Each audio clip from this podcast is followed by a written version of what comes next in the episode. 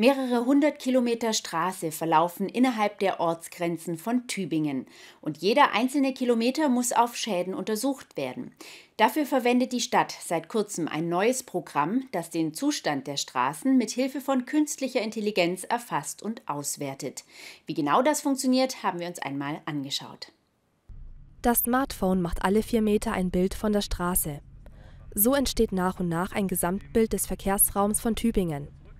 Dafür sitzen Mitarbeiter der Fachabteilung Straßen und Verkehr in einem Auto oder auf einem Fahrrad. Sie fahren die Verkehrswege der Stadt ab, um den Zustand der Straßen zu erfassen. Bis vor kurzem sah diese Arbeit anders aus. Früher sind Erfasser rausgegangen mit Zettel und Stift, haben Schäden sich angeschaut, ähm, haben Flächen dazu abgeschätzt und haben das in den Plan eingetragen. Eine ähm, Erfassung, die nicht besonders genau war. Heute nutzt die Stadt das Programm der Stuttgarter Firma Vialytics. Die Bilddaten des Smartphones werden nach Stuttgart übermittelt.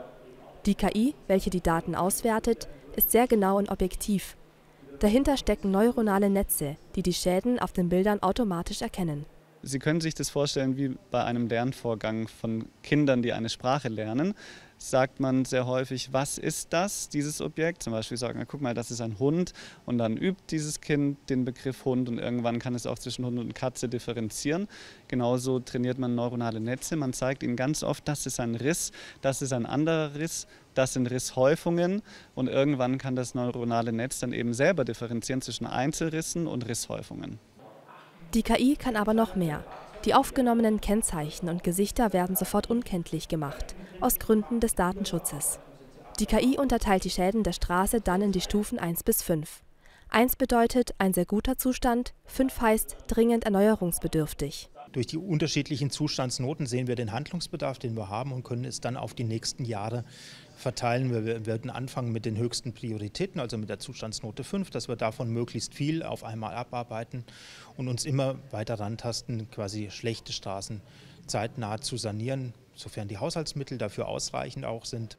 Die Belastungen für den Verkehr und die Bürger seien dann etwas höher, aber zeitlich begrenzt, erklärt Rupp. So würden sich nicht mehrere Maßnahmen über verschiedene Jahre verteilen.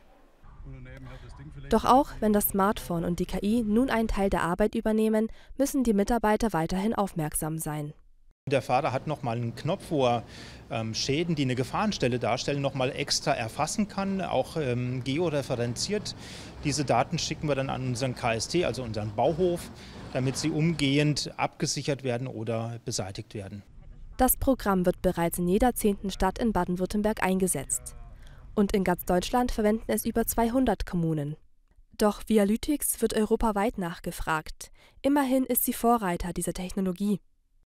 Wir haben tatsächlich vor fünf Jahren das erste Mal angefangen, das neuronale Netz zu trainieren, das Schäden auf der Straßenoberfläche automatisch erkennt auf Bilddaten.